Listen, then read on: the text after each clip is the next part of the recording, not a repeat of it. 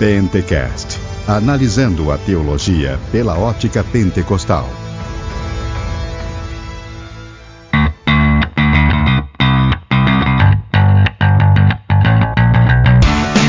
Fala varão, paz e graça a todos, mais uma vez aqui com o nosso Pentecast número 9. Eu sou Anderson Fábio, não sou Kodak, mas vai descer o rolo aqui, vai descer o manto, porque vai ter revelação hoje, minha gente, glória a Deus. Paz do Senhor, meus queridos, aqui é o presbítero Anderson Lopes. E se Deus me perguntasse se eu queria fama, glória ou qualquer outra coisa, eu queria os dons de revelação. Eita glória a Deus. Jesus, glória a Deus. Então, meu pessoal, nós hoje nós vamos falar sobre os dons de revelação, mas antes de nós falarmos sobre isso, nós vamos para os mantos da semana. E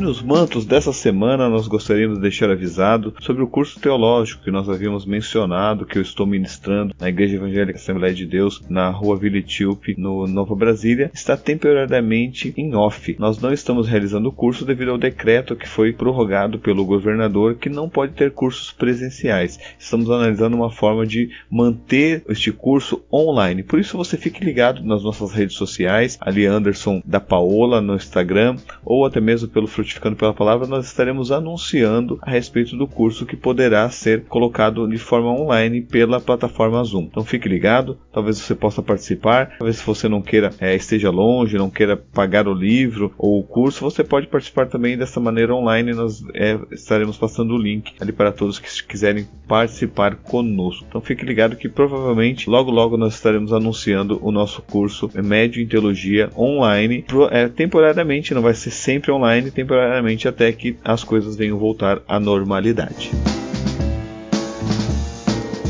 E você também pode nos acompanhar ali pelas nossas redes sociais, ali no Facebook, nós estamos com o nome Pentecast, e no Instagram também, arroba Pentecast. Ali você pode compartilhar os nossos podcasts, você pode verificar também os artigos, nós estamos compartilhando alguns artigos, algumas frases de alguns pentecostais, e também você pode também nos acompanhar, se você gosta de leitura, na página, no perfil do Instagram, arroba Frutificando pela Palavra. Ali eu também é, administro essa página e coloco coisas mais relacionadas a livros. Se você tem amor pela leitura, leitura, você pode nos acompanhar ali também. Queremos deixar avisado sobre o nosso site www.pentecast.com.br. Ali você encontra todos os nossos podcasts e também pode encontrar as nossas séries. Está dividida a série Carismata, a série Jesus Salva, que logo logo vai ter mais relacionado a essa série, e também você pode ouvir todos os nossos podcasts e também pode verificar o link da Amazon e ali encontrar grandes ofertas. Você comprando pelo link da Amazon, você contribui para o Ministério Pentecast para que nós possamos fazer sorteios e abençoar a sua vida também. Nós estamos ali no Instagram quase chegando a mil seguidores e quando chegar nós estaremos sorteando um livro que vem abençoar a sua vida. Então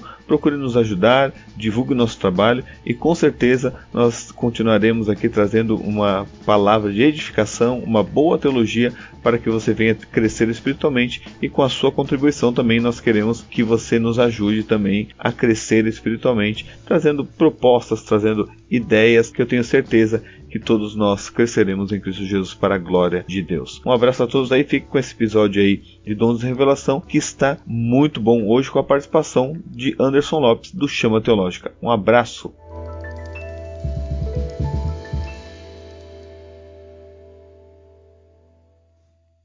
Então, pessoal, nós vamos hoje aqui conversar um pouco, bater um papo sobre os dons espirituais, a série Carismata voltando para vocês e vamos iniciar então com os dons de revelação.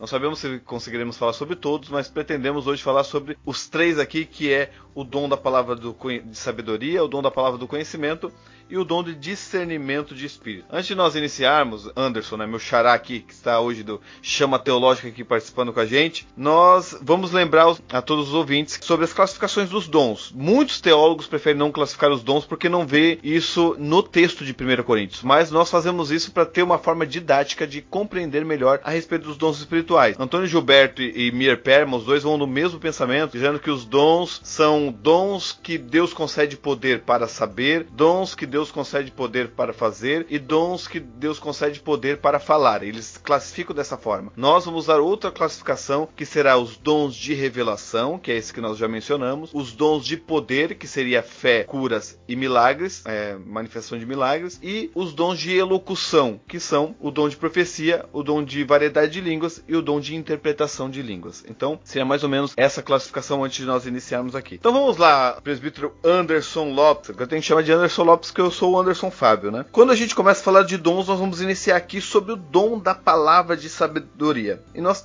queremos saber o que, que seria este dom. Eu vou falar um pouco aqui, eu já passo para ti, Anderson. Primeiro, para a gente falar aqui, a palavra dom é dom de palavra de sabedoria. Por que, que eu estou falando isso? Porque tem a questão da palavra. Não é somente dom de sabedoria, é dom da palavra. E essa palavra ali quer dizer logos, realmente. É uma manifestação de falar, realmente, colocar em pauta. E sabedoria, como nós sabemos, né, vem da palavra sofia, né, que quer dizer habilidade nos, nos afazeres da vida, sabedoria prática, sabedoria de administração, de, de conceber melhores planos, de escolher melhores meios incluindo a ideia de julgamento e de bom senso sadio. Então, sabedoria tem essa parte de julgamento, de bom senso para você fazer algo, tomar uma decisão correta. Como é que você colocaria o dom de sabedoria, Anderson, para a gente ouvir um pouco a, a sua expressão a respeito deste dom? Bom, eu sigo bem de perto aquilo que o Walter Brunelli explica na sua sistemática. Eu acredito que as colocações que ele faz são muito próximas daquilo que eu trago no bojo a respeito dos dons espirituais. E a palavra de sabedoria, como você bem lembrou, não é simplesmente sabedoria, mas é uma palavra de sabedoria. Ele entra dentro dessa classificação dos dons de revelação, mas nós também poderíamos aqui colocá-lo dentro de uma classificação que é dons elocutórios, né? Dons que são transmitidos, né? manifestados através da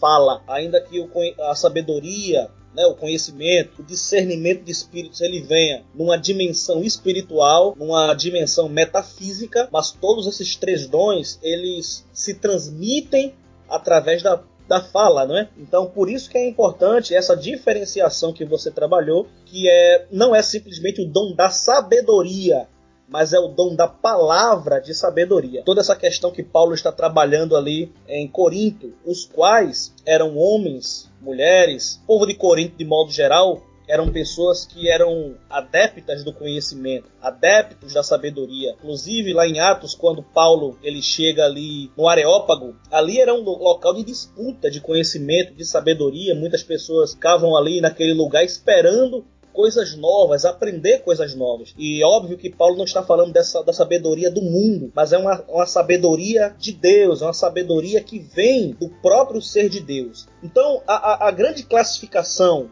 que se vê a respeito da palavra de sabedoria seria uma palavra de solução. O Walter Brunelli até elenca algumas coisas que poderia ser uma palavra para trazer um caminho, uma resposta, uma saída ou um conselho. Né? Basicamente, essa seria a definição. Embora, Anderson, alguns teólogos eles incluam aqui a questão da pregação e do ensino, isso vai ser mais uma tônica do lado reformado, mas nós temos aí ensinadores, eruditos pentecostais que também vão pelo mesmo caminho. Eles não descartam a palavra de solução, de modo algum. Mas eles acreditam, como eu também acredito, que este dom ele pode ali se misturar na pregação e no ensino da palavra de Deus. E eu até colocaria aqui, Anderson, algo assim da minha própria percepção, que este é um dom, talvez o mais difícil da gente precisar, da gente identificar na prática diária. É verdade. Até mesmo na, na, na parte bíblica, né, como você a gente estava conversando sobre isso, você mesmo falou. Eu coloquei uma, um texto aqui do Peter Wagner, que ele diz a respeito desse dom. Ele diz assim: ó, o dom da palavra de sabedoria é aquela capacidade especial que Deus dá a certos membros do corpo de Cristo para sondarem a mente do Espírito Santo, de modo a receberem discernimento sobre como o conhecimento aplicado às necessidades específicas que vão surgindo no corpo de Cristo. Então, então, como e, os dons estão, no, que nós também temos que lembrar que os, os, dons estão ligados a uma parte de culto, porque quando Paulo está falando aos Coríntios, ele está tratando da questão do culto, então ele trata isso justamente nessa parte de ter o discernimento a respeito, como você bem falou, sobre solução e aplicar o conhecimento que se tem na solução do problema dentro da parte, não somente de culto, mas dentro da parte da instituição da igreja, do corpo de Cristo, de, de questões no corpo de Cristo. Estevam Ângelo de Souza, ele, ele, ele usa uma palavra que eu acho muito tremendo, porque é exatamente como você falou do Walter Brunelli, ele usa justamente a palavra que eu sempre usei de, de uma outra forma. Ele diz assim, ó, é um fragmento da sabedoria de Deus que é dada de forma sobrenatural. Olha que coisa tremenda. E eu sempre falava assim, que você, quando o dom de sabedoria, quando eu ia explicar sobre esse dom na, nas aulas que eu ministrava, eu falava, olha, a sabedoria é uma gota, é uma, somente uma partícula da sabedoria que Deus nos concede, da sabedoria dele, para a solução de questões uh, relacionadas ao culto. Então a sabedoria está justamente ligada a isso. Mas eu também creio, como você falou, que também está ligada com a pregação do evangelho. E aí nós vamos falar isso um pouquinho mais para frente na questão do, dos próprios exemplos, né? Agora aqui, Anderson, é difícil a gente falar, tipo, chamar outra pessoa do nosso próprio nome, né? Mas... Parece que a gente está se chamando, né? Mas vamos lá. Aqui a gente tem que diferenciar também a questão da sabedoria, né? Que muita gente, como você mencionou os reformados, que nós temos que diferenciar que este dom não é um dom natural, não é um dom adquirido, né? Porque a sabedoria humana ela é adquirida com a maturidade, com a experiência. Você vai adquirindo sabedoria, mas não é essa sabedoria que o dom está especificado. E não também outra coisa que, que eu até coloquei na pauta, sabedoria divina. Não é uma sabedoria somente divina, porque a Bíblia diz lá em Tiago, se não me engano, né? Aquele que, que quer sabedoria está falando da, das questões sobre as tentações do pecado. Então, dentro das tentações, se você quer sabedoria para se livrar disso, você pede a Deus e Ele vai te conceder sabedoria para você ter uma solução diante da tentação que vem sobre você. Então, também não é essa sabedoria. Essa sabedoria, eu creio que seja um dom específico para tratar de situações específicas. É, eu não lembro bem quem é que fala disso, mas é, alguém falava de, de quatro níveis de sabedoria, tendo duas na terra e duas divinas, no caso, né? Então nós teríamos aí a, a, a esperteza como um grau mais baixo da sabedoria, nós teríamos a inteligência humana, nós teríamos a sabedoria divina quando, quando ela, ela se mistura, a sabedoria humana ela se mistura com a sabedoria divina, e nós teríamos o dom da palavra de sabedoria que estaria é, no mais alto grau, né? Então é, é, é interessante, nós precisaríamos estar subindo alguns degraus na sabedoria. É, um ponto a salientar nesse, nessa questão é a respeito do próprio Salomão. Essa sabedoria, essa sabedoria que Salomão ele pede e aquela solução que ele dá no caso das duas mães ali, na sua opinião, ela pode ser um exemplo prático é, veterotestamentário do dom da palavra de sabedoria? Com certeza, com, com toda certeza, tenho plena certeza disso. Que esse seria um dos exemplos de como o dom de sabedoria é, agiria. Não que, claro, gente, nós estamos fazendo aqui um, um anacronismo, né, dizendo que Salomão tinha o dom de sabedoria do Novo Testamento. Não é isso. Mas é um belo exemplo do que seria o dom de sabedoria. De a, arrumar soluções para questões que não vem da, do próprio conhecimento, porque como a gente falou de sabedoria humana, que vem através de maturidade, de uma experiência, a sabedoria divina que todo cristão pode ter, mesmo não tendo dom, ela é adquirida através de um relacionamento com Deus. Você vai adquirindo sabedoria com esse relacionamento e você vai é, tendo sabedoria para lidar com as coisas espirituais, para lidar com a vida. Você e quando você se converte, você já tem um novo prisma, né? Uma nova cosmovisão a respeito do mundo que também se incluiria como uma sabedoria divina que você adquire pelo novo nascimento que ocorre na sua vida. Agora o dom da palavra sabedoria, eu creio que seja algo é, extraordinário, sobrenatural, que a própria pessoa ela não teria capacidade in, é, intelectual de trazer aquela solução se não fosse a manifestação do dom sobre a sua vida. Compreende? Mais ou menos nesse sentido. Então. E aqui alguns exemplos, você já citou, né? Um belo exemplo. E agora eu vou citar um exemplo. Eu vou dar um, um breve palavra aqui, nós não vamos nos aprofundar nisso, mas a questão, porque nós vamos citar alguns exemplos de Jesus, certo? Eu vou colocar aqui alguns exemplos de Jesus. E nós não vamos tratar de cristologia aqui, mas assim, gente, vocês têm que. Isso, isso é muito debatido.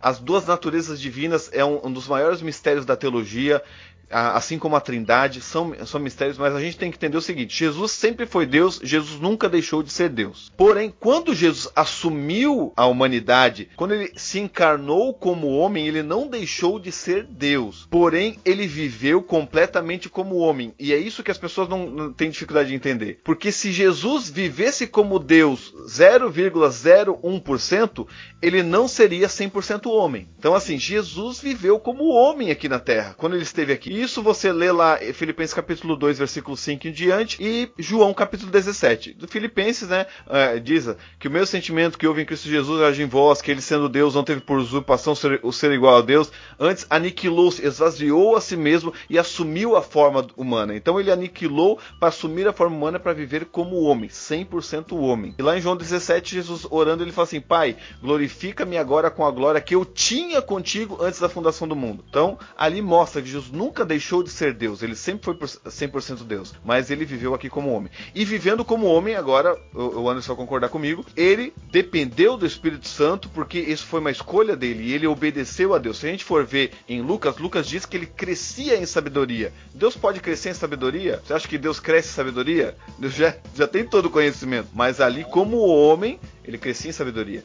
E nós cremos que as manifestações de Jesus eram através do Espírito Santo. E nós, como pentecostais, vamos puxar a brasa para nossa sardinha agora, né, Anderson? No batismo nas águas, nós cremos. Aleluia!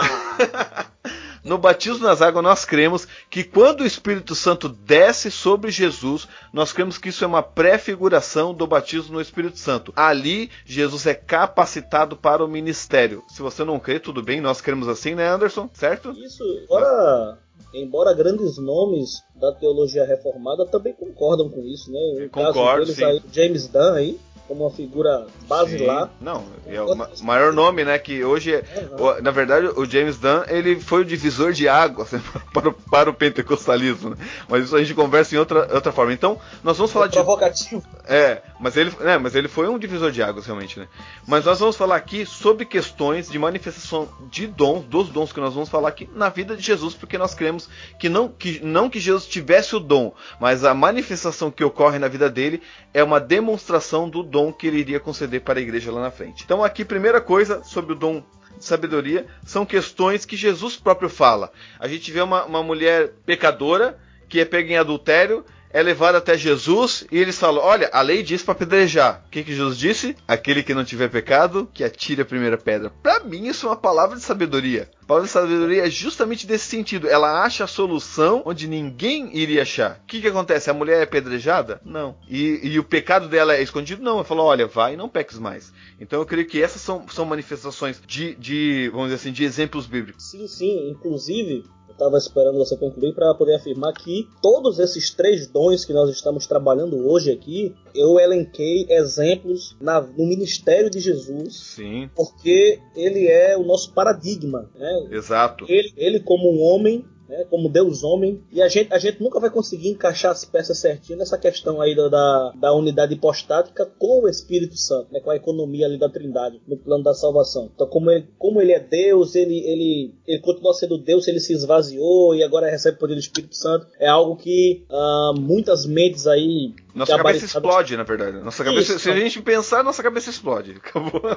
Pois é certas coisas a gente aceita simplesmente, né? Sim. Então, assim, esses dons, eles, eles foram manifestos no ministério de Jesus e também não seria anacronismo nós dizermos que esses dons estavam presentes no Antigo Testamento, lógico, nós deixamos claro que seria uma forma veterotestamentária. Sim. Nós não podemos aí afirmar porque o dom neotestamentário estava presente ali no Antigo Testamento, embora tenha muita gente que afirme isso. Seria um pouco temerário é, afirmar, embora existem muitas semelhanças. Então existe um, um, episódio interessante em Marcos 11, do 28 ao 33, quando os fariseus tentando pegar Jesus ali num ato ali contra, contra César, ele, ele pergunta a questão do tributo, né? Isso, Jesus exato. ele dá uma, uma, uma, saída de mestre, é, é, é, fantástico. Existe outro, esse texto que eu quero falar, na verdade, esse texto que eu citei do, do, tributo é Lucas 20, mas eu queria ler aqui Marcos 11, 28, bem rapidinho. Pode ler. E lhe disseram, com que autoridade fazes tu essas coisas? Ou quem te deu autoridade para fazer estas coisas? Jesus respondendo disse-lhes: Também eu vos perguntarei uma coisa, e respondei-me, e então vos direi com que autoridade faço estas coisas. O batismo de João era do céu ou dos homens? Respondei-me, e eles arrazoavam entre si, dizendo: Se dissermos do céu, ele nos dirá: Então por que não crestes? Se porém dissermos dos homens, tememos o povo, porque todos sustentavam que João verdadeiramente era profeta. E responderam, disseram a Jesus: Não sabemos. E Jesus lhes replicou: Também eu vos não direi com que autoridade faço essas coisas. Isso aqui é fantástico. Não. Tremendo. Isso aí que é, que, é, que é sabedoria, realmente. É uma palavra que quebra a pessoa e não, não, não deixa palavras ela falar, né? Até Atos 6,10, falando de Estevão, Estevão, e por isso que eu falei que tem a ver com pregação também. Estevão pregando, uhum. explicando a, a, a, mensagem do evangelho para os fariseus. Atos 6,10 diz: E não podiam resistir à sabedoria e ao espírito com que falava. Isso, eles não podiam resistir, que a sabedoria que estava sendo concedida dele era tanta que eles não tinham nem, o, vamos dizer assim na nossa linguagem, eles não tinham nem o que falar contra o que Estevão estava dizendo. Então, é mais ou menos nesse sentido que o dom vai pegar. E hoje, muitos autores vão colocar nesse sentido, né? Está ligado também com a parte da administrativa da igreja. Acredito também que seja nessa, nessa parte. Que seria, na verdade, importante, por exemplo, um pastor ter o dom de sabedoria. Fantástico, né, Anderson? Fantástico. Porque imagina as pessoas chegarem com problemas para ele e Deus mostrar, olha, age dessa maneira. Fala essa palavra que, entende? Então seria fantástico nesse sentido. Sim, eu passei por um, uma experiência de liderança com os jovens. Eu vou dizer para você que foi das coisas mais desafiadoras que eu já tive na minha vida. Ao longo de 20 anos de, de evangelho, é, e apesar de sempre pregar para jovens, sempre estar ali próximo deles no dia a dia, liderá-los foi algo bastante difícil por conta dos próprios desafios que envolvem ali a questão da idade, né, desse período de transição e por vezes eu senti a necessidade da manifestação desse dom para solucionar certos problemas. Coisas, coisa que eu vi já no meu pastor, né? Em um dos dirigentes que passou por mim aqui, o modo como ele conduzia os obreiros que muitas vezes queriam até bater cabeça um com o outro e o modo sábio com que ele liderava. E nós não podemos aqui afirmar aquilo que eu falei no início, né? Como ele é, ele é um dom difícil de, de você identificar e classificar é o dom de sabedoria. Então pode ser, Anderson, que tem alguém do nosso lado que foi usado uma palavra de sabedoria conosco e a gente nem se atinou é verdade. que foi o dom, um aconselhamento, alguém chegou e simplesmente deu um direcionamento. É interessante aquilo que a gente falou aqui do, da posição pentecostal, da posição reformada, mas um carismático agora, né? O Luciano Subirá, ele tem um, um, uma definição interessante para a palavra de sabedoria, que seria uma revelação seguida de conselho. A gente ah. encontra a gente encontra alguns episódios bíblicos com essa perspectiva, mas ela não se aplica a todas, a, a todas as vezes, né? A gente não pode falar aqui que sempre a palavra de solução e etc vai ser uma revelação seguida de conselho, mas algumas coisas são interessantes. Por exemplo, o, caso que ele cita principal é o caso de José, né? Gênesis 41, 15 versículo 15 versículo até o 37, que tem a revelação que é o sonho de Faraó, que ele interpreta e ele tem o conselho que vem em seguida, quando ele procurar um homem para que trabalhe com os cereais para guardar, guardando os mantimentos egípcios, etc. E o faraó vai falar: quem colocaríamos nesse, nesse tão importante negócio, senão este homem que é o Espírito? Então é interessante que algumas vezes o dom da palavra de sabedoria ele haja, né? ele, ele, ele manifeste dessa forma, né? com uma revelação e com uma palavra, com um conselho, que é basicamente o que define o dom, né? O conselho ali, a, a questão da palavra. Não somente um conselho, mas a palavra, né? Uma palavra de solução, como você falou, né? Uma palavra de solução.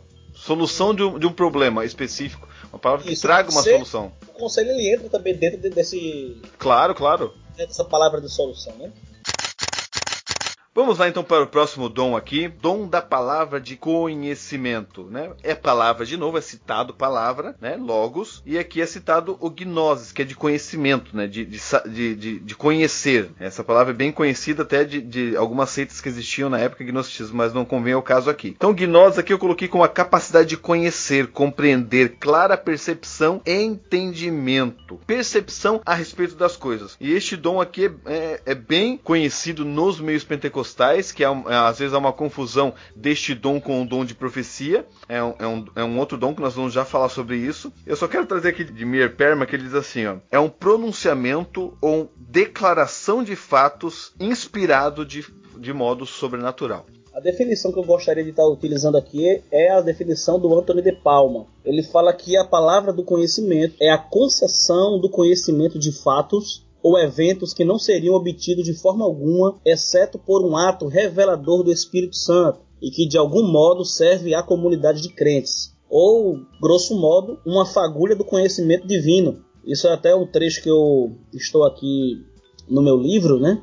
e eu coloco até aqui o que você citou, aquilo que é conhecido nos círculos pentecostais como dom de revelação. Exato, isso. Então, basicamente, basicamente o, o dom da palavra de conhecimento seria a revelação de algo, de fatos que você não saberia de forma alguma. De uma maneira prática, é quando você, numa palavra com alguém, Deus revela algo da sua vida, algo específico, e a gente, eu creio que esse dom aqui ele, ele acontece muito, mas muito mesmo em nosso meio, né, revelando os mistérios né, do passado, algo que estava ali oculto e que, que machucou alguém, ou algo que está travando a, sua, a vida de, de alguém, e o Espírito Santo ele revela agora para o crente aquela situação com um objetivo primário ali de ter um, um, consolo, um encorajamento relativo a esta situação. Então, basicamente, é a revelação de fatos, né, de eventos, etc. Deus, na, na, pessoa do Espírito Santo, ele revela algo para nós que nós não tínhamos condições nenhuma de saber por outro modo. É uma fagulha, como eu coloquei, uma fagulha do conhecimento divino. E além disso, eu colocaria aqui também que toda visão e sonho de revelação ele estaria incluso nesse dom. Inclusive, até o Walter Brunelli também vai pelo mesmo caminho. Luciano subirá também. Ou seja, quando você vê na Bíblia visões de anjos, um sonho como aquele de José, né, o, o pai terreno de Jesus, é, para que ele fugisse para o Egito, né, escapando dali da, da, da, perseguição real, seria uma manifestação similar do dom da palavra do conhecimento, Anderson. Exato, olha, excelente mesmo. Até Estevan Ângelo de Souza, ele vai nessa mesma linha que ele diz assim: é a revelação de uma série de ações e se baseia no perfeito conhecimento de Deus e tem o sentido de fragmento do conhecimento divino, que é justamente essa parte que você falou, que é um fragmento uhum. do conhecimento conhecimento de Deus que nós temos, que é justamente essa percepção. É você ter o conhecimento de uma pessoa do que aconteceu e sem conhecer a pessoa. Você vai lá e fala: Olha, Deus está me mostrando que você está passando por isso, isso, isso, isso, isso, e a pessoa realmente concorda. Não, realmente, como é que você sabe? Não é a pessoa que sabe, é Deus que mostra, que revela realmente. Por isso que eu falei do Kodak, Exato. né? É o Kodak, esses crentes aqui. Tem crente que é o crente Kodak, né? Só revelação, né? tinha aquelas. tinha um pastor que falava, não, aquela irmã lá, eu tinha até medo quando aquela irmã começava a falar em línguas. Porque eu pensava, Jesus, ela vai revelar alguma coisa da minha vida. Rapaz, você, você, me, você me fez lembrar, você me fez lembrar de, de algo de uma prima da minha mãe que sabe, é porque sabe como é que é pentecostal, né? Ah, você é usado frequentemente, você já fica com aquele estigma já, mulher de Deus, é homem de Deus. Sim. E eu como jovem, né, passando por aquela fase difícil, é, enamorado aí por uma jovem mundana, indo contra, né? Não cheguei a namorar com ela, mas estava ali meio que envolvido ali com, com essa menina. E quando essa mulher chegou na minha casa, ela olhava para mim, eu sentia como... Ai, Jesus, sentia, vai revelar agora. eu sentia como que ela estivesse lendo a minha história. Eu disse, meu Deus, ela vai entregar algum rolo aqui. vai descer o manto. E minha mãe vai saber, vai descer o manto aqui, eu tô frito. né? Aquela imagem, aquela imagem que rola pela internet também daquela criança, né? Que ela tá, ela não está olhando para o púlpito, ela fica olhando pra gente no banco de trás, como, como se, se ela soubesse todos os nossos pecados. É, todos os nossos pecados é basicamente isso aí. Justamente. Né? E alguns teólogos até eles relacionam esse, esse dom com a parte do ensino. Até você mencionou essa questão. Até uhum. é, estudando aqui, Donald Gee e David Lim. Quem que é David Lim? David Lim é o que faz o comentário da parte dos dons na teologia sistemática pentecostal que é organizada pelo Stanley Orton. Isso. E isso. eles colocam, eles relacionam com o dom. Até o Donald Gee diz dessa forma assim: ó, raios de introspecção da verdade que penetram além da operação do intelecto humano por si só. Então, assim, ele diz que vem uma percepção cara... tão grande. Não, as linguagens, né? Pode falar. Não, esses caras esses cara falam difícil demais. Eu, eu, Tem hora que eu prefiro Antônio Gilberto nessas horas. É, eu, eu, até tive que ficar com o dicionário do lado aqui, mas vamos lá. É, Raios então, assim, de introspecção, eu vou até anotar essa. Não, anota aí. Raios de introspecção da verdade, que penetram oh. além da operação do intelecto. Quer dizer, a, o que a pessoa está tendo conhecimento naquele momento não está relacionado com o intelecto dela, mas está relacionado com o conhecimento que, que Deus mostrou para ela. Eu, particularmente, eu discordo, né? Eu creio que essa parte, porque eu, eu sou muito daquele. Eu sou muito teologia sistemática. tem, tem, gente que é muito. Uhum. Eu sou bem sistemático mesmo. Então eu creio que essa parte de, de revelação na parte do ensino está mais ligado com o próprio dom do ensino, operacional do ensino, e com o dom de mestre em si. Eu creio que está mais ligado com isso. Mas é interessante essa questão de parte do dom. Só que é importante falar também, né, Anderson, que não pense uhum. que você vai ter o dom do conhecimento e não vai precisar estudar, né? Não, não, isso aí é. é... Porque tem gente Inclusive, que. Opa! Inclusive, é, é interessante eu, eu, citar isso aqui, eu como, como, eu tenho muitas experiências com este dom, particularmente, né? Então, assim, quando eu orava por este dom, na minha mente era uma definição. Por conta da, da, da, da, da tradução Almeida corrigida, eu li a palavra da ciência. Se dá então, uma no, no meu, né? Isso, aí no meu entendimento, não, isso aqui é a ciência da palavra, isso aqui vão ser. Eu, eu vou, vou conseguir a, a, tal da palavra revelada. Ah, sim. Entendeu? Tem que tomar um pouco de cuidado cuida... tem que tomar um pouco de cuidado com essa palavra revelada, né? Que tem gente que tá é, revelando coisa que pessoal... nem que nem existe a palavra. É, cabe aqui um adendo, irmãos. Cabe aqui um adendo, pessoal. A questão que alguns fazem aí, a diferencial da palavra, do, da palavra logos e da palavra rema, não tem diferença alguma, é somente um sinônimo no grego, tá? Que alguém diz que o logos é a palavra ali no estudo na letra, né? E a palavra rema, é a palavra, palavra revelada, revelada pelo Espírito Santo. Não, não. não. Isso aí, ó, isso aí, só isso aí dá um, dá, dá um pentecast aqui pra gente. Opa, dá, anota aí, anota pra, aí. Pra gente rir um pouco sobre isso, porque é, é verdade, é, tem, tem esse, essa questão também. Então, só fazendo a questão aqui, muitos colocam, como o Anderson, né, e, e eu coloquei aqui Donald Gui e David Lim, eles colocam relacionado com isso. Outros não mencionam essa questão do ensino, mas é interessante também essa parte do conhecimento, porque traz uma iluminação. Só, só um, um lembrete, só para esclarecer, quando a gente fala, não no caso do, do de quem você citou, né, até alguns reformados, eu vi em alguns debates também que relacionam esse conhecimento simplesmente com o conhecimento que você constrói ao longo da vida cristã, a sabedoria e né, com o conhecimento de Cristo. Não, não é isso. E também não é simplesmente em relação ao ensino. Porém, este dom teria a ver com o ensino da mesma forma, essa é a minha defesa e dos pentecostais basicamente, quando é, esse dom ele se mistura com a pregação, assim como ele se mistura com a, com a palavra do conhecimento da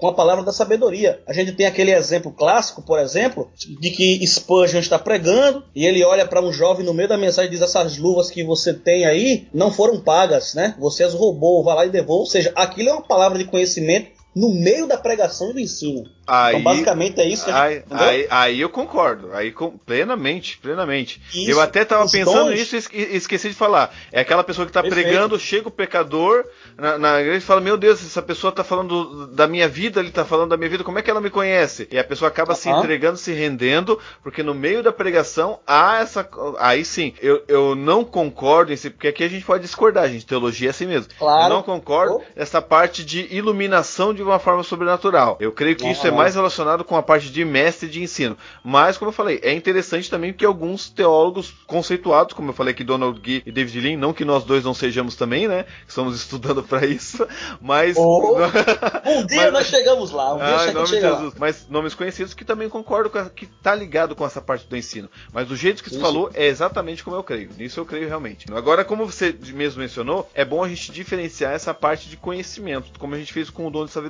Porque existe o conhecimento humano, que é adquirido através de estudos, a pessoa estuda e tem conhecimento, muito conhecimento dos assuntos. Existe a parte do conhecimento divino, que é vem através do estudo das escrituras. Quanto mais você estuda as escrituras, mais você vai tendo conhecimento a respeito da própria parte divina. E existe o dom de conhecimento, que já é outra, outra questão, que é um dom que é concedido por Deus de coisas e fatos que ocorrem de forma sobrenatural. O que nós estamos enfatizando aqui, caro ouvinte, é que o dom ele é sobrenatural. Ele não é algo adquirido, não é algo. Você pode trabalhar o dom, mas não é o que você faz. É algo que Deus concede, o Espírito Santo concede para edificação da igreja. Isso aí tem que ficar uma bem boa claro. maneira, é bom deixar bem claro, uma boa maneira da gente fazer a diferenciação é, por exemplo, quando as línguas, que não é o assunto de hoje, mas só para exemplificar, quando as línguas se manifestam da forma xenolálica, ou seja, alguém fala uma língua da terra, que é possível também, nós pentecostais cremos nisso também, e alguém no culto é, souber, for fluente naquela língua e ele interpretar, ele está interpretando aquela língua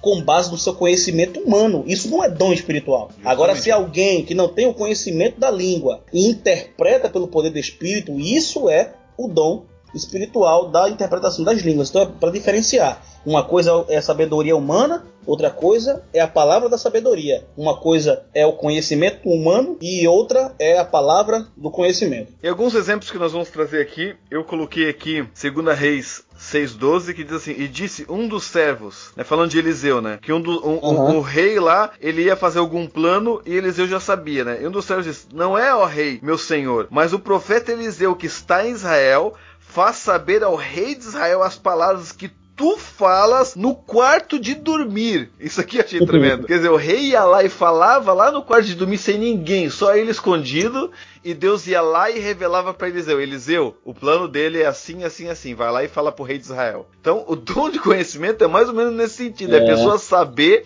o que ela não poderia saber de forma nenhuma. E lembrando que na época não tinha microfone escondido, gente, não tinha nada disso, tá?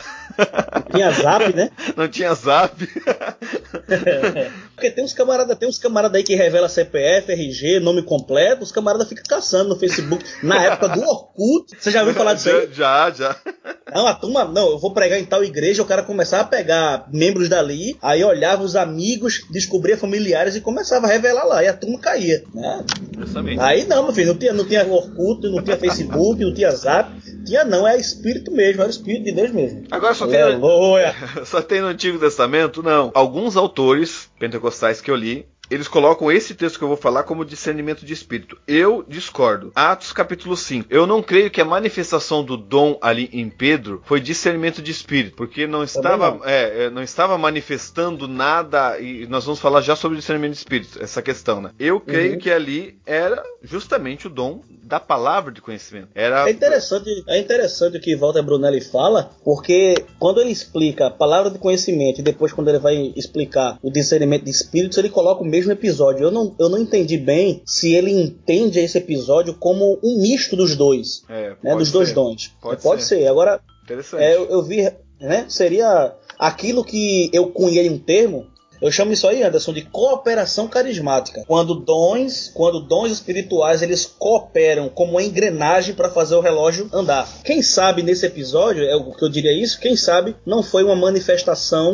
dos, dos dois dons, né? Embora para você distinguir bem ali é muito complicado, né? Eu prefiro ficar com a palavra do conhecimento nesse episódio.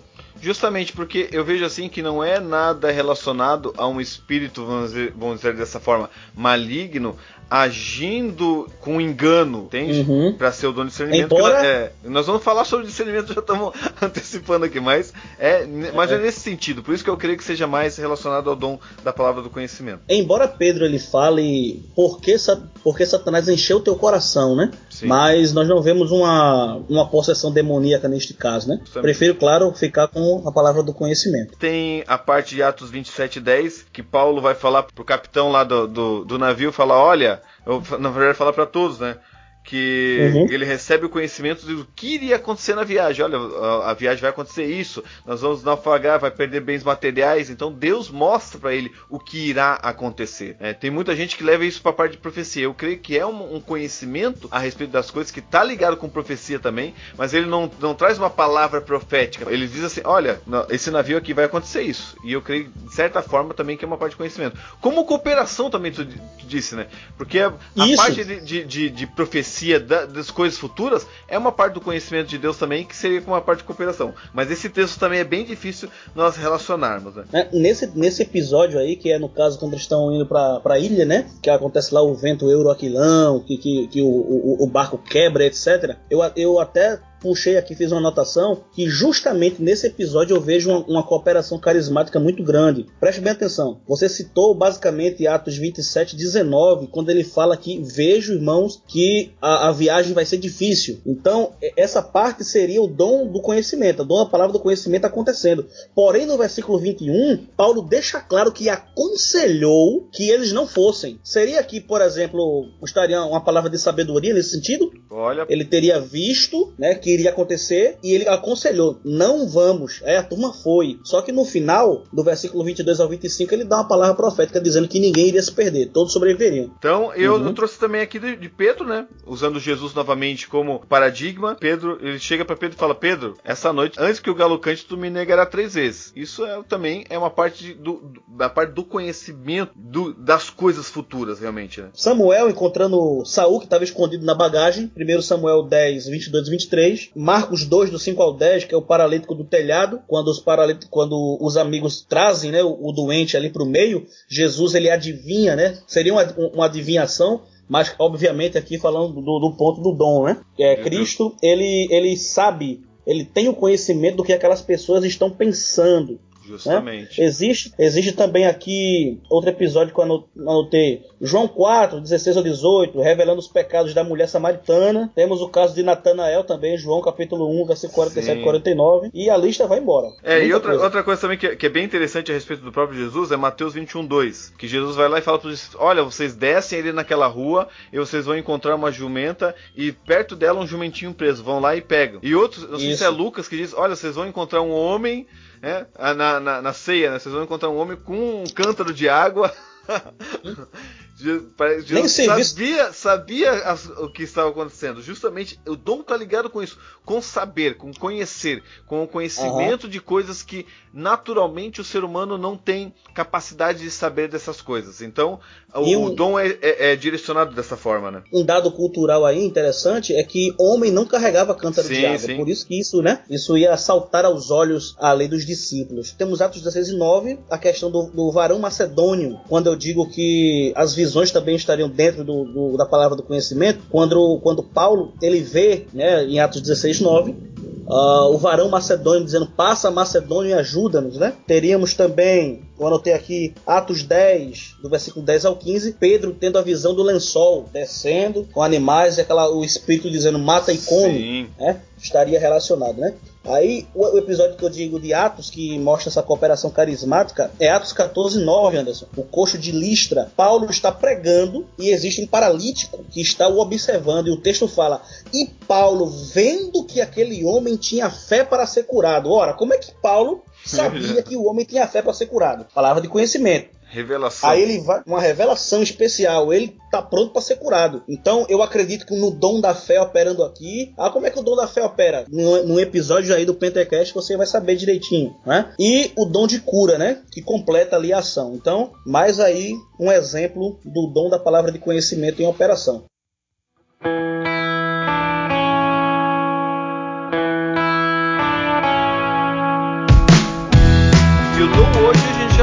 Que o, o dom hoje é o crente Kodak. crente que, que, revela tudo, gente. O dom está ligado com essa parte de revelação, realmente, né? Você vai no culto, a pessoa está pregando, e se você que é pentecostal, você já é, viu isso. É, eu já vi muitas vezes, né? A pessoa, olha, está acontecendo isso, isso, isso com você. E o dom de conhecimento, ele tem essa cooperação também com o dom da atividade profética. Porque tem muitas uhum. vezes que a pessoa, ela profetiza e ela fala coisas na profecia de conhecimento que ela não sabia. Então tá, tá ligado esse, essa inter-relação entre os dons também, muitas vezes acontece. Agora que a gente falou nessa questão de dom, a gente tem que tratar um, do seguinte: palavra de sabedoria, palavra de conhecimento que nós tratamos aqui. Qual que é a diferença dos dois? Você antecipou ao que eu já ia trazer aqui, que é justamente a questão do episódio de José. Eu vejo na, no episódio de José os dois dons sendo manifestados de forma gêmeas, como muitos autores pentecostais tra trazem, né, carismáticos trazem esse dom como um dom gêmeo, né, um dom que ele um é, é precisa do outro nesse sentido. Eu já discordo que seja que, que para manifestar um necessite do outro, mas eu creio que também pode ser exercido os dois juntos como no caso de José, lá do Egito, né, a respeito do sonho, eu creio que a interpretação que ele traz do sonho é o dom de conhecimento. Né? Ele não, como é que ele, como é que ele iria interpretar esse sonho? É uma manifestação de um conhecimento que ele não tinha. Ele pega e fala o sonho, não, ó, o sonho é isso, o sonho é aquilo, a vaca é, gorda é isso, a vaca magra é isso e tal e tal e interpretou. Aí o farol fala, tá, e agora o que, que eu vou fazer? Não, farol, você faz o seguinte: cada, cada parte que você for colhendo na parte da, da época gorda, você, você guarda. E daí quando vier a, a época da seca, você vai ter. O que, que é isso? Palavra de sabedoria. Então é Perfeito. uma interpretação de conhecimento que ele não tinha e é uma solução para a dificuldade de Faraó que ele traz como uma palavra de sabedoria. E eu vejo essa manifestação dos dons. Então aqui para a gente ver aqui certinho, eu, eu deixei até o livro do, do Mir Perman aqui aberto que ele fala exatamente para a gente entender aqui, ó. Qual a diferença entre sabedoria e conhecimento? Segundo o erudito, conhecimento é o entendimento profundo ou a compreensão das coisas divinas, e sabedoria é o conhecimento prático ou a habilidade que ordena e regula a vida de acordo com seus princípios fundamentais. O dicionário de Thayer declara que sempre que as palavras conhecimento e sabedoria são usadas juntas, a primeira parece ser o conhecimento considerado em si mesmo e a outra o conhecimento manifestado em ação. Então, de maneira bem clara aqui, conhecimento é o teórico, sabedoria é o prático. Então vamos lá, minha gente, e por último aqui, nós vamos agora para o dom de discernimento de espíritos. E o que seria este dom então? O que seria o dom de discernimento, né? Eu procurei aqui, Billy Graham ele traz bem interessante assim, diz que o termo grego discernimento, no texto de 1 Coríntios 12, que é o que nós estamos estudando aqui, compreende diversas ideias, que é ver, considerar, examinar, compreender, ouvir, julgar de perto. Então o dom está ligado com isso. E, e até alguns autores vão trazer, Anderson, que é um dom plural plural, né? Discernimentos de espíritos, que diz que as duas uhum. palavras do grego estão. Então são vários discernimentos que tem a respeito dos espíritos. Então tá ligado a essa parte de discernir. O lexo grego diz que é um claro discernir, distinguir, uma avaliação. É você olha e você vai avaliar, examinar o que está acontecendo, mas claro, já repetindo, isso de forma sobrenatural, gente. É um dom. Perfeito, né? A palavra nesse caso aqui, o, o discernimento de espíritos seria diacrises pneumaton, palavra aí que você traduziu aí como examinar, julgar e etc. É diacrino, que termina tendo o seu substantivo diacrises, né? Que é discernimento. Então, como é que a gente poderia definir? É um dom que você vai identificar situações em que a intenção humana precisa ser discernida para que homens de espírito mal não causem danos à obra de Deus. Isso é que o Walter Brunelli fala, né? Então você é um dom de discernir espíritos malignos intenções e dentre outras coisas, né? Alguns até elencam, Anderson, que ah, diferentemente como eu coloquei ali as visões de anjos dentro da palavra de conhecimento, eles colocam aqui que quando você tem uma visão de anjo, você estaria é, é, manifestando o dom de discernimento de espíritos, porque você estaria vendo, discernindo. Eu tenho dificuldade com isso justamente por conta da palavra, né? Justamente, que você vai é. discernir, Difícil. julgar, examinar. É, é, um pouco complicado. É, é uma possibilidade, né? Às vezes o grego ele, ele deixa ali uma ambiguidade que você ou você pula para a direita ou pula para a esquerda. Sim, mas então é uma possibilidade. Uma, é, mas como você disse a palavra diacrino, né? Diacrino vem o final Isso. crino quer dizer já vem de julgamento. Então o julgar uhum. no sentido de você colocar é, em peso, né? Colocar numa balança e verificar Isso. Se é ou não. Então é mais ou menos nesse uhum. sentido. Eu escrevi aqui que o, o dom de discernimento de espírito é a capacidade especial que Deus concede a alguns membros do corpo de Cristo, capacitando-os a discernir com segurança se um determinado comportamento que supostamente vem de Deus, na verdade tem origem divina, humana ou diabólica. Então, esse, esse dom, ele é humano, é, é, na verdade, essa manifestação, esse comportamento é, é humano, e alguns até, Anderson, eles levam isso por dentro do contexto de 1 Coríntios, que está ligado somente à parte de profecia, né? Alguns entendem dessa Isso, forma. Porque, porque ele vem logo depois do dom de profecia, né? Justamente, é. O até, argumento seria esse. É, o Mir Perman, na verdade, né, ele, ele diz, né? Aquele que tem esse dom tem a capacidade de determinar se o profeta está falando ou não pelo Espírito de Deus. Então, ele crê que está ligado mais na parte da profecia. A profecia é manifesta e daí é o dom de discernimento do Espírito. Daí caberia também aquela palavra que profetize dois ou três e os outros julguem, seria a pessoa somente que tem o dom de, do discernimento de Espírito. Então, assim, esse dom, Anderson, ele é um dom que eu não quero ir contra o que Paulo falou, quero que os, os ouvintes me entendam, mas como Paulo ele diz que nós temos que buscar principalmente de profetizar, né, o dom de profetizar, ele elenca ele como a importância porque é discernido por todos, todos vão entender e todos serão edificados. É, hoje, na atual conjuntura em que nós vivemos a igreja brasileira, não indo contra o que Paulo falou, mas eu diria que o dom de discernimento de espíritos seria um dom imprescindível para a liderança hoje. Sim, mas é, mas é verdade mesmo. O dom é? É, seria o dom mais necessário hoje, na verdade, no, nos dias Exatamente. que nós estamos vivendo. Seria o dom mais necessário. O Antônio Gilberto diz que este dom é um dom de proteção. Na verdade, ele concorda até com Stanley Orton, não, Stanley Orton não, com o David Limner, que é um dom sim, de, sim. Pro, de proteção, proteção contra a ação, ação demoníaca dentro da igreja, dentro das manifestações de culto, porque seria mais ou menos uma manifestação de demônios que ocorreria, né, tentando enganar e esse dom é, é, surgiria justamente para manifestar que aquela pessoa ela não está sendo usada pelo Espírito de Deus. Então seria bem uma, uma, uma, parte bem prática. E nós vamos falar um pouco mais sobre isso já já. Só que eu coloquei aqui na pauta que é muito importante falar que este dom, o que este dom não é. Nós não falamos sobre os outros, mas o que este dom não é. Primeira coisa que eu coloquei, né, Anderson? O dom não é o dom de julgar as pessoas. Aham. Uhum. Porque tem muita gente que fala, não, aquele camarada ali não presta. Eu tenho dom, eu tenho dom de discernir. Não é isso o dom, tá? uhum. tá? Isso não é o dom. Isso aí é o dom de fofoqueiro. Misericórdia. Tem muita gente aí com esse dom aí, então. É o dom Se de esse fofoca. é um dom, dom da fofoca. É, e tem, gente que, a, e não, e tem gente que acha que é o dom de discernimento espírito tá ligado a isso. Olhar pra pessoa e falar, uhum. não, aquele camarada ele não presta. Aquele, ah, não, não gostei daquela. Não, eu tenho o dom de discernimento, eu vi assim, o espírito não, não fechou, não. Que ela olha não, pro se outro. For não... assim, se for assim, a minha esposa tem. Porque pense numa pessoa que ela tem um, um, um, um senso crítico de identificar. é, é incrível. Ela chega pra mim, aquele, aquele cara não é teu amigo, aquele camarada tal coisa, tal coisa. Aí eu sempre puxo pelo outro lado, não, rapaz, camarada é gente boa. E depois de um tempo a gente vê que ela tinha razão. Há quem diga que as mulheres têm, têm um, sentido. Um, um, um, é, um sexto sentido, né? Ou até sétimo. Na verdade, a mulher, não é o caso que a gente tratar sobre isso, a mulher ela uhum. tem tipo uma, uma, uma parabólicazinha na cabeça dela. Isso.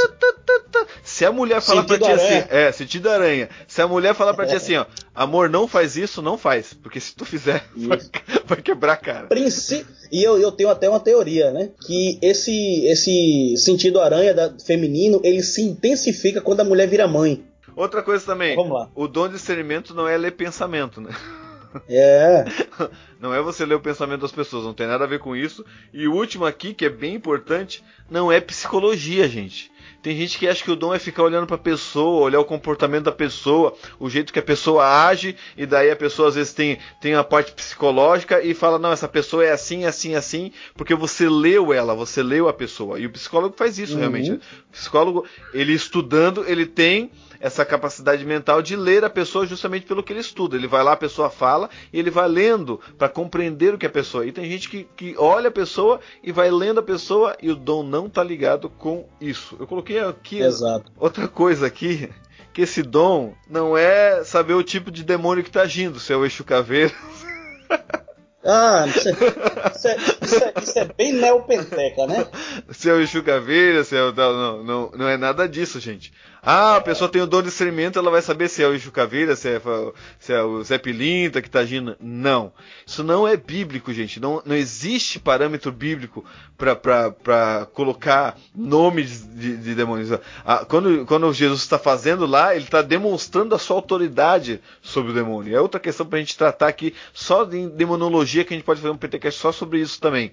Uhum. Mas é, é, é sobre, sobre autoridade. Mas não é você fazer entrevista com o demônio e falar, não, demônio, eu sei que tu tá aí, Zé Pilintra. Não é nada disso. Isso não é dom do, de discernimento, né? Então nós vamos ver alguns exemplos aqui pra gente ter bem base aqui, né? Sobre o que seria esse dom. Bom, Anderson, o exemplo clássico desse dom, eu acredito que tenham outros exemplos, existem outros dois exemplos no Novo Testamento, mas o, o exemplo clássico é o que acontece lá em Filipos, né? Mateus, Atos, é, Atos capítulo 16, Sim. né? Atos 16, 22 e 23, com a sacerdotisa Pitonisa, quando ela fala que esses homens que pregam o evangelho são homens de Deus, servos do Deus Altíssimo, um gracejo, né? Um elogio de fato, né? Então ela está tá, tá fazendo isso ali dia após dia e Paulo identifica que é um espírito e expulsa o espírito maligno, né? Walter Brunelli até cita que era um gracejo de Satanás para provocar, quem sabe, um espírito de orgulho dos apóstolos. Mas Paulo identificando Né? Identifica isso e ele corta logo o mal pela raiz. E olha só, o que Steven Angelo diz que é justamente pra gente pra eu pegar esse gancho aí teu. Ele diz assim, ó: "A principal tática do espírito satânico é parecer amigo, como quem quer ajudar o povo de Deus na execução da obra do Senhor". Que não, extraordinário isso aqui, porque é justamente Sim. o que o espírito faz. Agora imagina se esse espírito, quanto desse espírito não tá agindo em muitos pregadores hoje falando: oh. "Poxa, você, você é 10 e o pregador não tem discernimento" e fala: "Não, poxa, eu sou 10 mesmo, eu sou o cara, eu, uhum. eu não, eu posso mesmo". E é justamente um espírito maligno causando orgulho, como você falou, querendo se mostrar essa amizade, né? É amigo. Ou até a gente pode até entrar nesse sentido a respeito até do próprio Simão. Quando Simão é, se converteu, ele se converteu com quem? Com Felipe. Ele fala e diz que uhum. todos se converteram. Quer dizer, para Felipe lá no momento, talvez Felipe não tinha o dom de discernimento, Simão era um convertido. Batizaram ele Exato. nas águas e tudo. Mas foi lá Pedro e João né, e falaram: Epa, peraí. Não, não é bem assim. Não, não, meu, é. eu posso pagar. Eu, ei, quanto é que. Pra vocês me darem isso aí, quanto é que esse dom aí? Quanto dinheiro vocês querem? Hoje, se for pra falar por muitos pregadores aí da atualidade, quanto dinheiro você quer, nem pensa duas vezes. Não, não, meu amigo, ó, me dá cenzão aí pronto. É, Exato. Eu, eu, eu, te ensino a, a pregar do, do, meu jeito aqui, eu te ensino como é que eu faço. Né? Conheço um bocado. Não, e é assim, né? Levando pra pregação. Não, eu te ensino, eu te ensino o jeito, a entonação vocal. Eita, vai ser fogo, mano. Fala na entonação vocal certinho que eu te ensino. Me paga duzentão aí que eu te ensino. É a mesma coisa que está acontecendo lá com o Simão. Simão foi naquela amizade e tal. E, e não, é, peraí, não é bem assim não. e até outro agora é. que, eu, que eu pensei também, o próprio Pedro. Né? Jesus fala, aí, Exato. O, fi, o, filho do homem vai ser crucificado. Pedro esse chega lá. é o exemplo, Anderson. esse, esse exemplo de Simão Pedro, de Pedro, é o exemplo que se encaixa perfeitamente nessa questão da lisonja, do, do, do gracejo, do, do, exato, orgulho, ele exato. chega para Jesus. Não, Jesus, você vai morrer, não. Deixa esse negócio de Cristo para. Lá. esse negócio de. Para. Para, para ser é. pessimista, Jesus. Que isso? É, tem sucesso aí. É só vitória, é só vitória. A prova acabou, agora é só vitória. Misericórdia, o espírito da. Ô, oh, não podia falar o nome, eu vou ter que botar um pi. Abraço pra ela aí, viu? então, assim, e, e, quando Pedro fala isso, que Jesus fala: para trás de mim, Satanás, tu não entende as coisas do, do, do, do, céu, só das coisas dessa terra, sai daqui. E é justamente nesse sentido. E isso acontece muitas vezes na igreja. É, muitas vezes Sim. há manifestações que as pessoas, meu, que benção, né? Vai lá e às vezes não é de Deus, não é espírito maligno, as pessoas estão dando glória a Deus. O povo, muitas vezes, em muitos lugares, qualquer coisa que, que o camarada vai lá, faz, bate no púlpito. Nós somos pentecostais, nós gostamos de manifestação. Mas tem gente que faz muita meninice e o povo aplaude, acha que é, que é isso mesmo, prega uma é. heresia, porque falta discernimento de espírito, gente. Falta este dom ser manifestado na igreja.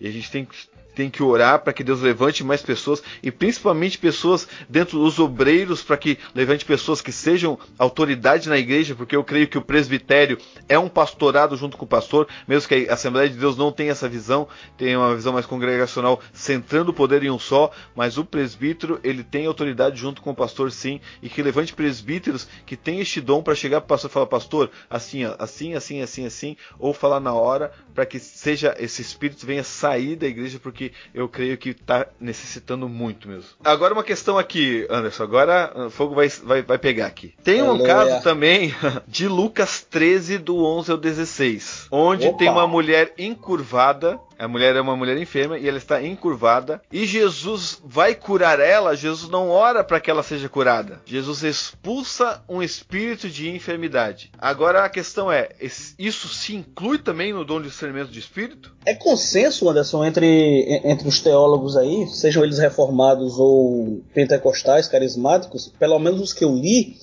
que a expulsão de demônios seria um, um exemplo, a manifestação do dom de operação de maravilhas. Mas é, para identificar esse caso, porque à primeira vista, se fosse qualquer pessoa, visto que aquela mulher estava enferma, iria orar né, para que a enfermidade saísse do corpo dela. Mas pode ser sim, é uma possibilidade, é aquilo que eu digo, é uma possibilidade.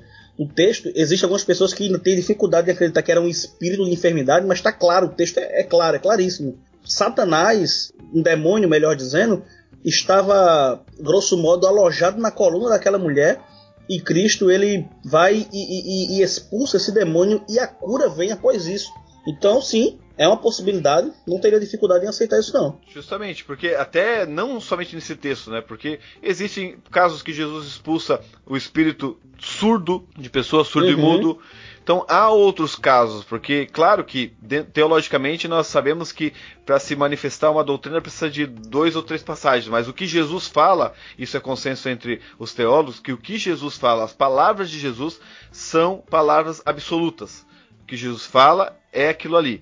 Então, é, na questão aqui, o próprio texto diz que era um espírito de enfermidade. Então eu vejo assim como uma manifestação do dom. Jesus tem o discernimento que aquilo que está na mulher não é uma, somente uma enfermidade, mas está tendo uma ação de um espírito mesmo que está trazendo a doença. E o espírito traz a doença, segundo estes textos, nós cremos que existem casos, não todo caso, porque tem pessoas que generalizam. Uhum. Todo caso é, é, espírito de enfermidade. Eu já vi pessoas orar na igreja, né? Ah, não, vamos agora vamos orar e orando por crente. Sai agora espírito de enfermidade. Gente, que, que quem é crente, é, convertido tem o Espírito Santo, não tem outro espírito dentro dele. Isso nós vamos, nós vamos, falar mais pra frente sobre batalha espiritual, mas não tem. Nós cremos que não tem. Então, existe, mas não é generalizado. As doenças existem vários casos. Existem casos de enfermidades por causas naturais, existem enfermidades por causas de pecado escondido, existem causas por é, enfermidades é, por espírito maligno e existem enfermidades que são para a glória de Deus também, conforme João 9. Então, existe casos e casos. Então, mas aqui nós vemos uma manifestação de espírito de enfermidade, onde Jesus tem o discernimento que aquilo não era somente uma doença qualquer na vida daquela uhum. mulher. É, eu tenho experiências nessa área, mas eu tenho duas marcantes. É algo que realmente eu escrevi um texto, um, um artigo há pouco tempo a respeito desse dom de discernimento de espíritos e que eu conto também esse, essa experiência no final do artigo e eu tenho dos dois pontos de vista, tanto que era demônio e quando não era. Então vou, vou contar primeiro o que não era. Eu, é, é, eu, eu tinha saído para pregar, sempre termina, termina o culto, o pessoal quer levar a gente para comer alguma coisa rapidinho ali e tal. Quando eu, eu, eu morava de frente à igreja sede onde eu congregava, e quando eu chego, 9h40 da noite, as luzes da igreja assim e algumas irmãs ali na frente e, e, um barulho acontecendo dentro da igreja. Aí eu chego perto das irmãs, as irmãs um pouco amedrontadas, e eu pergunto o que é que tá acontecendo. Aí disseram que um homem tinha manifestado demônios depois que o culto tinha acabado. Ele veio para falar com o irmão e manifestou dentro da igreja e trancaram, baixaram a, a, os portões da igreja e tal e estava acontecendo a maior balbúrdia, a maior batalha, entre aspas, né? Quando eu entro lá, o negócio tava tão feio que tem um presbítero pegando o camarada pelo pescoço. E o, cam...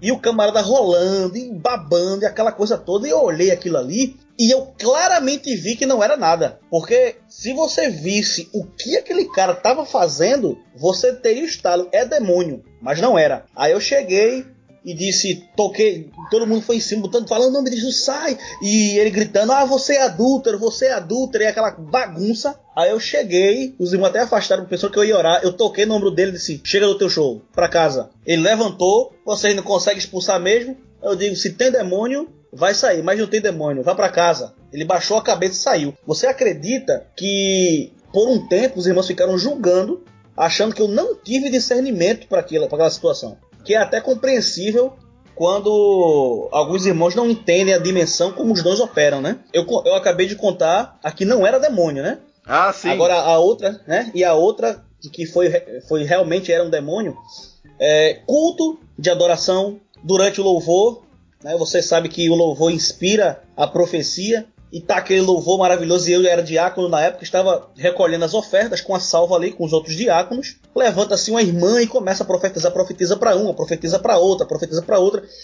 Eh, conta-se aí que foi pelo menos cinco profecias, e cada vez que essa pessoa profetizava para uma irmã diferente, a irmã caía no choro, parecia ser realmente algo de Deus. Então, quando eu estou em cima do púlpito ali recolhendo as ofertas dos obreiros, eu sinto o impulso do Espírito Santo de olhar para a nave da igreja. E quando eu olho para a nave da igreja, eu entendo perfeitamente que aquilo ali não era o Espírito Santo agindo, que a mulher estava com uma caixa de demônios, era muito, não era um só. Então, eu educadamente pedi para um, um, presbítero que estava ali, segura aqui a salva, por favor. Deus me encheu de uma maneira tão especial que eu desci do púlpito já falando em línguas, apontando o dedo para aquela mulher, repreendi toda a, a, aquela caixa de demônios que havia sobre ela. E quando isso acontece, a mulher cai desacordada e depois acorda e, e não sabe o que aconteceu. A igreja, Anderson, caiu um temor, caiu um peso na igreja porque ninguém discerniu que era, que era demônios agindo ali.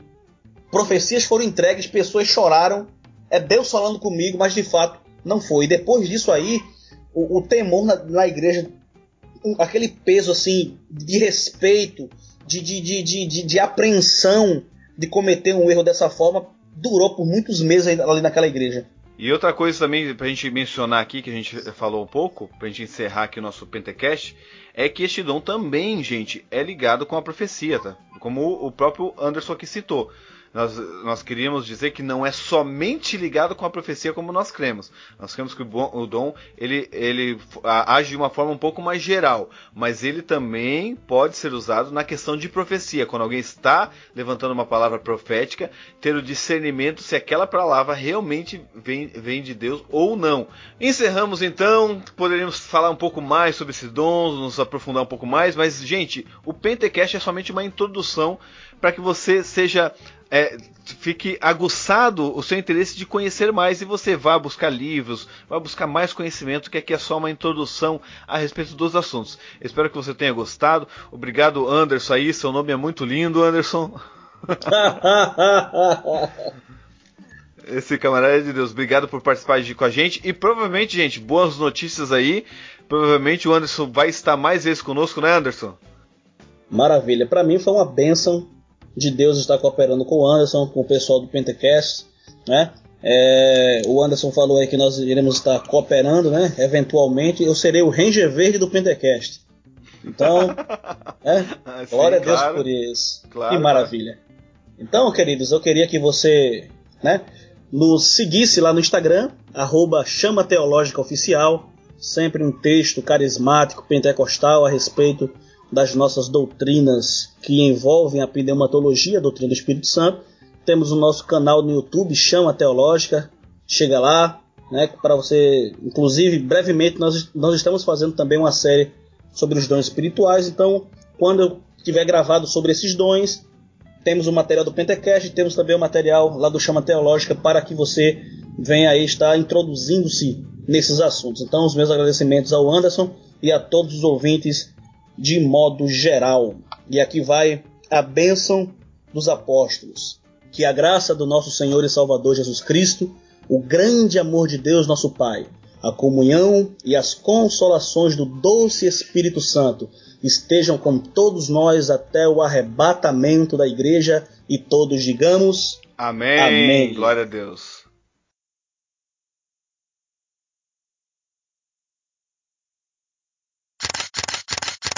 Essa, uhum. nem, essa nem eu sabia. Então, pois é. é não, eu tô falando, for... não, eu tô falando essa parte, nem eu sabia. Eu, eu concluí agora com isso, meu Jesus. Vamos lá. É, é, olha, isso aí, isso, aí foi, isso aí foi um raio de introspecção. Olha aí. Vamos lá.